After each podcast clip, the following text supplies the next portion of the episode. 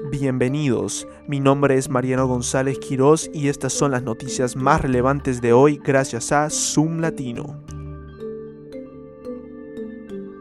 Los demócratas de la Cámara de Representantes presentaron hoy formalmente su resolución para acusar al presidente Trump de incitación a la insurrección por su papel en el mortal ataque al Capitolio de Estados Unidos la semana pasada.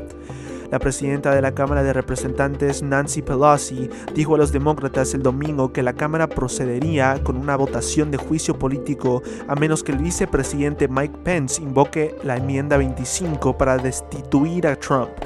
Los pedidos de renuncia o juicio político de Trump continúan intensificándose y un número creciente de republicanos dicen que quieren que Trump deje el cargo antes de que el presidente electo Joe Biden jure el cargo el 20 de enero. El gobernador de Maryland, Larry Hogan, dio a conocer un paquete de estímulo y desgrabación fiscal de mil millones de dólares destinado a aliviar el costo económico de la pandemia de coronavirus, que incluye pagos directos a los residentes de Maryland necesitados.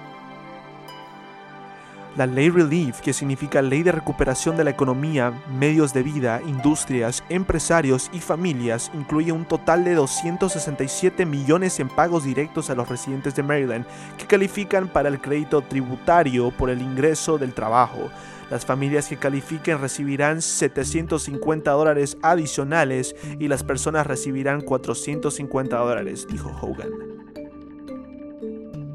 Les saludo Marino González Quirós. Recuerde seguirnos en nuestras redes sociales y suscribirte a nuestro podcast Zoom Latino. Que tengan un buen día y hasta la próxima.